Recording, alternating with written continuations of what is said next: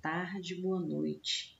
Estamos com mais um podcast e o nosso tema de hoje é citar estratégias avaliativas usadas durante a aula de estágio supervisionado pelo meu professor.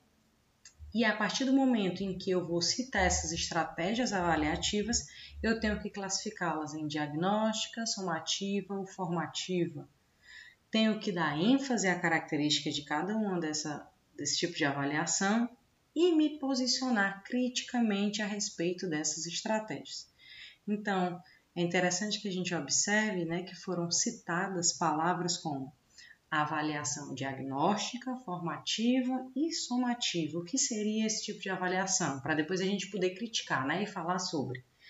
Por exemplo, avaliações diagnósticas é quando é, o professor precisa entender o que o aluno sabe ou o que o aluno não sabe. Então, normalmente ele acontece no início de uma fase da educação, tipo, no início de um conteúdo novo, ou no primeiro dia de aula, para o professor saber se aquele aluno tem conhecimento né, daquele tema que será dado naquele ano, por exemplo, ou do que ele viu no ano passado, né?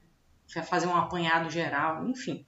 Então, é ter uma noção inicial. Na, nenhuma aula foi ministrada, nenhuma conversa foi aconteceu, mas o professor lança mão dessa estratégia para poder ter uma noção do que o aluno sabe ou não sabe. Né? Já a avaliação formativa é aquela usada para medir a aprendizagem durante a aula.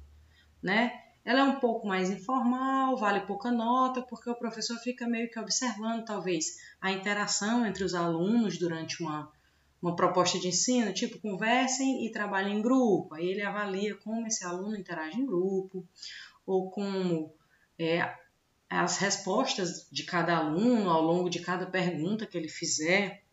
Ok. Terceiro tipo de avaliação falada aqui é a somativa, que é aquela tradicional, que normalmente as escolas fazem como um controle, né? Ou no final de cada bimestre, no final de cada semestre ou no final de cada ano. Tem sempre aquela prova, normalmente escrita, é, em que a escola precisa saber. Então, é, com relação ao meu posicionamento perante três avaliações classificadas aqui por nós eu acredito que sejam tanto a diagnóstica quanto a formativa, né, aquela que é a diagnóstica, aquela que é feita no início, e a formativa, que é feita ao longo das aulas, eu acho super importante, porque ela consegue captar um pouco do que cada aluno, né, naquele momento, é, está é, diante do conteúdo, né, a forma como ele está lidando diante do conteúdo. Porque imagine que se eu tivesse somente a formativa, a, ou a somativa, é, quero dizer.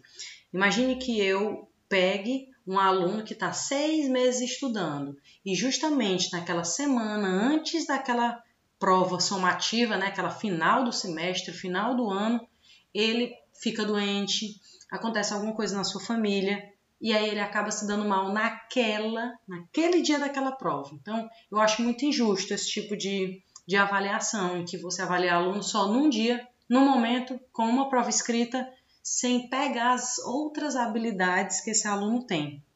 Então, eu não colocaria, não utilizaria essa estratégia, nessa né, somativa, como minha estratégia avaliativa. Eu prefiro muito mais utilizar uma estratégia formativa. Para mim, em primeiro lugar, está formativa.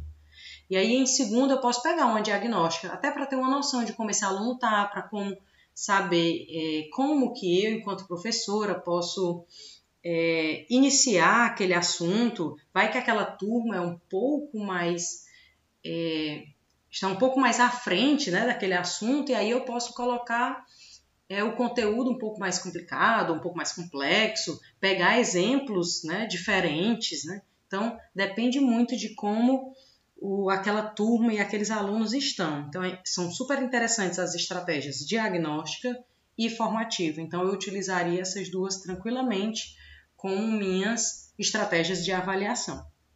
E aí, o nosso podcast hoje fica por aqui. Obrigada.